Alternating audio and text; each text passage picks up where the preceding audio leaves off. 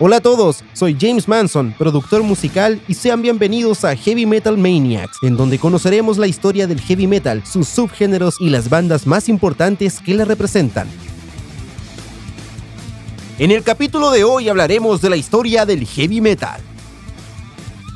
El origen etimológico del término heavy metal ha sido comúnmente atribuido a su inclusión en la novela de William Burroughs, Nova Express, publicada en 1964 y en la que aparecen los personajes Heavy Metal Kid y Heavy Metal People of Uranus, siendo posteriormente utilizado por el escritor, poeta y guionista norteamericano Barry Gifford en un artículo para la revista Rolling Stone en relación con el grupo Electric Flag. Por tanto, el nombre circulaba con anterioridad a que Iron Butterfly y Stephen Wolf grabasen y publicasen respectivamente en 1968 los temas In a Get the Vida y Born to Be Well. Un año después, en 1969, se produciría la desafección definitiva entre la generación beat y las distintas tendencias dadas por la música vanguardista, a resultas de lo cual, y durante los siguientes cuatro años, el rock se vería fraccionado en diversos estilos debido tanto a la tecnología como al propósito de una nueva generación de músicos, de indagar en el camino abierto por los Beatles, con su obra suprema, Sgt. Pepper's Lonely Heart Club Band, lanzado en 1967. El empuje del cambio musical de 1969 recayó en las bandas de rock progresivo. Una de las primeras en aparecer fue Nice, en la que militó el tecladista Kate Emerson, quien posteriormente, junto al bajista Greg Lake, proveniente de los King Crimson de Robert Fripp y la batería Carl Palmer, integrante de Atomic Rooster, formó el super trío Emerson, Lake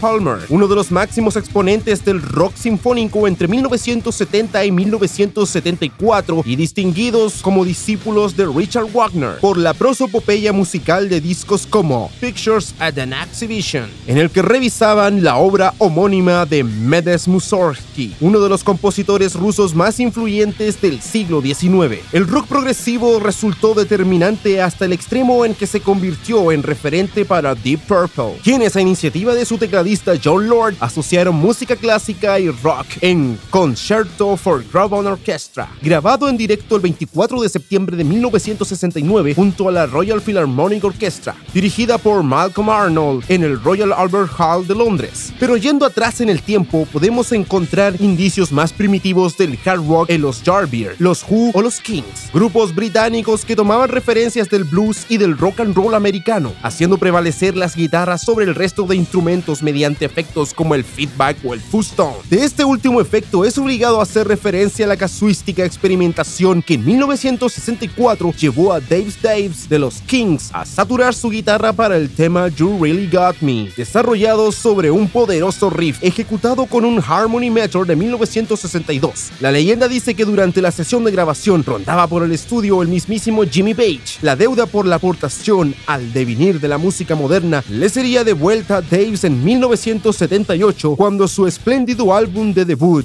Van Halen, grabaron su particular versión del tema. Rebuscando los orígenes del heavy metal, nos encontramos con que en 1967 Jimi Hendrix publicó su ópera prima, Are You Experienced?, en la que asentaba las señas de identidad de lo que debe ser la guitarra para el heavy metal, técnica, pasión y fuerza. Desde ese disco, la canción Purple Haze es tomada por algunos como el primer éxito comercial del heavy metal. De hecho, Glenn Tipton, el guitarrista de Judas Priest, declara, la aparición de Jimi Hendrix fue lo que hizo que muchas bandas quisieran ser más progresivas. Un año después, en 1968, hallamos otras dos referencias primarias. Por un lado, y desde Gran Bretaña, el tema Helter Skelter, perteneciente al álbum blanco de los Beatles, escrita por Paul McCartney. Por otro, en América, Blue Shear lanzaban Summertime Blues, superando la ya de por sí arrolladora versión de los Who, incluida en su magistral disco Vencebus